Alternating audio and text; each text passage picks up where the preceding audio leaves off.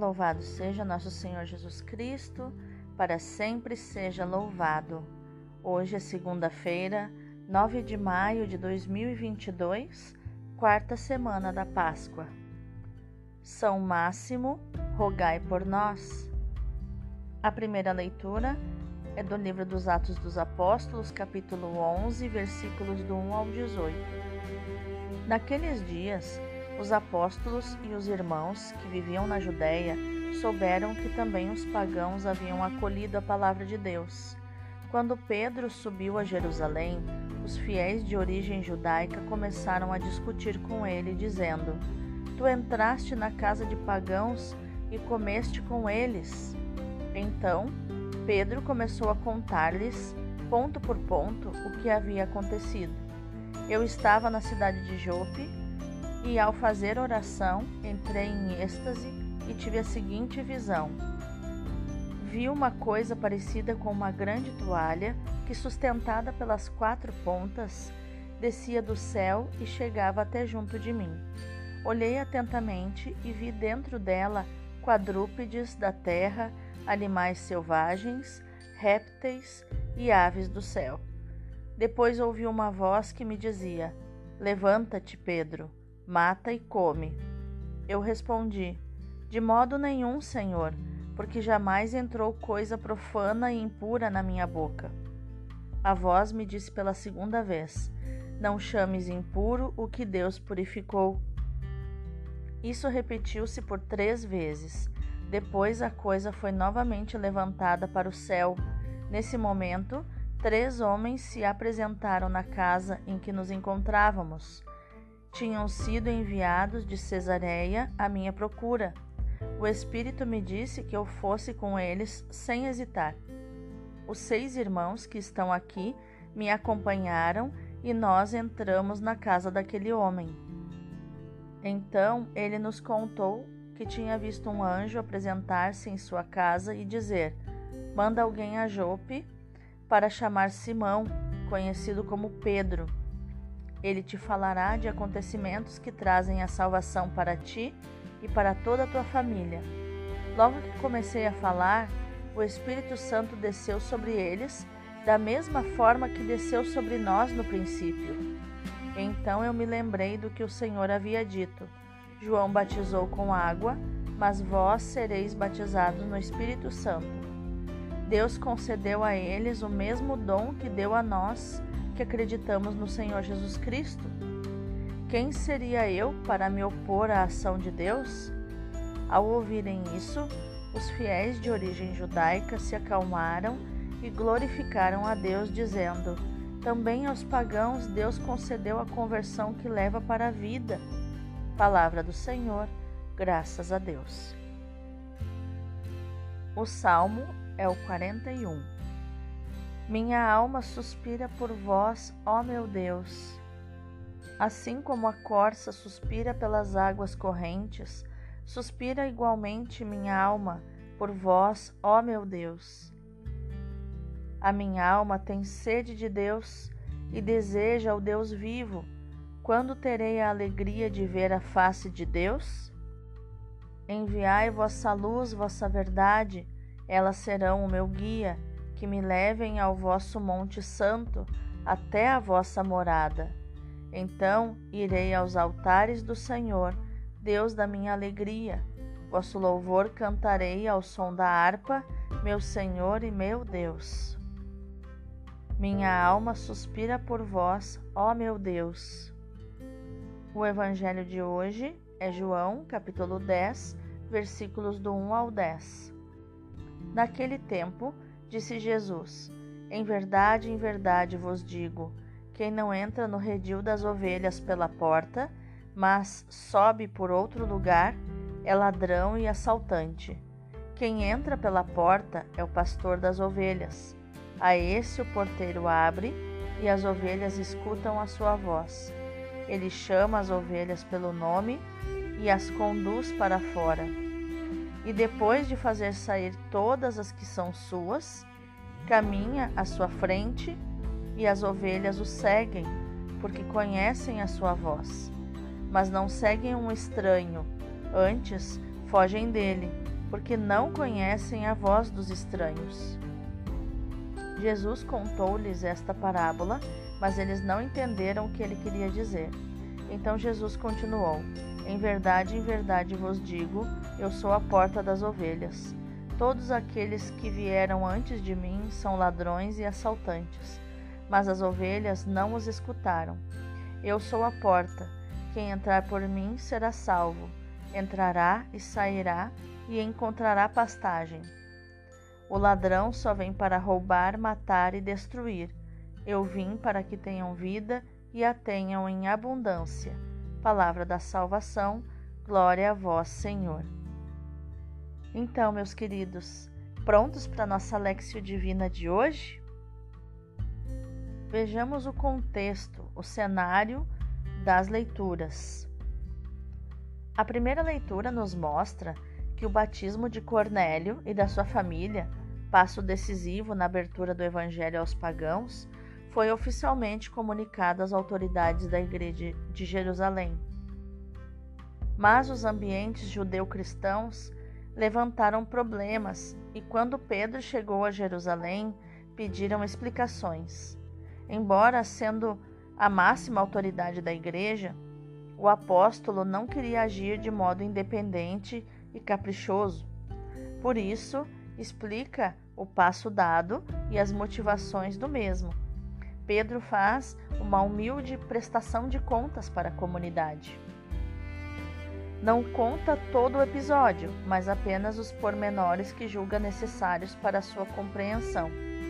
Além do seu próprio testemunho, acrescenta o dos seis irmãos que o acompanham e lembra as palavras de Jesus antes da ascensão: Vós, porém, sereis batizados no Espírito Santo.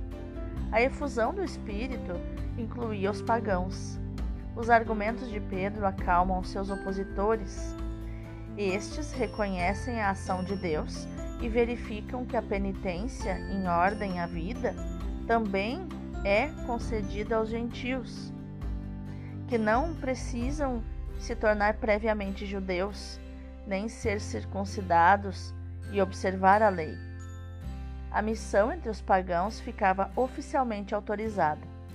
A ação de Pedro, que inicia a missão entre os gentios, uma vez aprovada pela Igreja, torna-se ação própria da Igreja né, e uma ação da própria Igreja. Mais ainda, sendo Cornélio romano, Lucas também insinua a boa relação entre os primeiros cristãos e as autoridades romanas, a tolerância do Estado frente à Igreja, decisiva na história do cristianismo.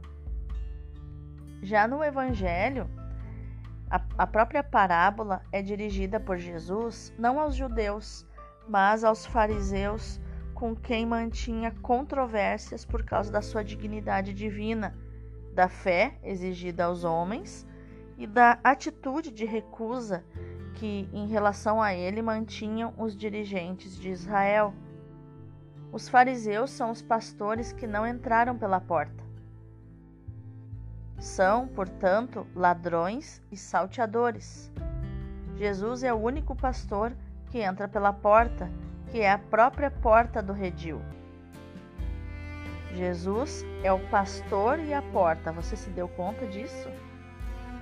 As diversas analogias que aparecem na alegoria têm por fim realçar a autoridade de Jesus, cuja finalidade é apenas o bem-estar das suas ovelhas, a quem se entrega sem reservas. Jesus dá a vida pelas suas ovelhas.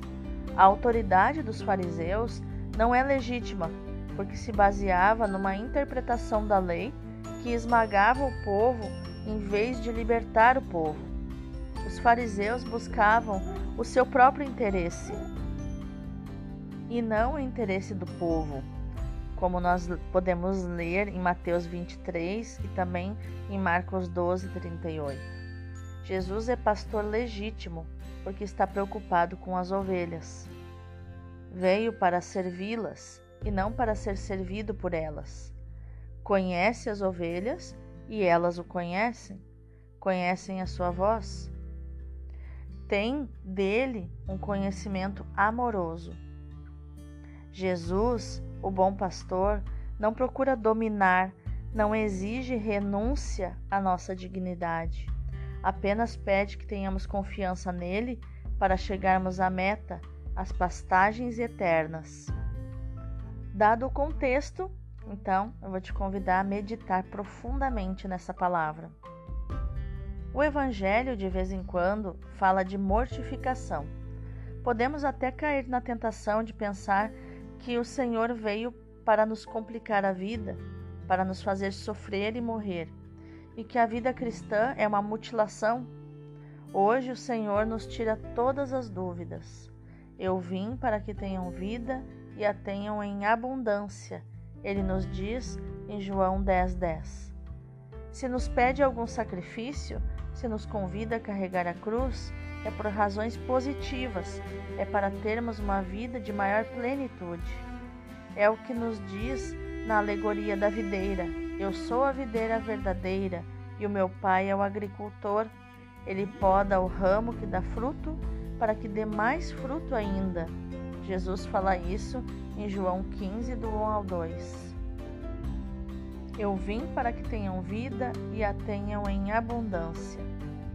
No Evangelho de hoje, Jesus se apresenta como bom pastor.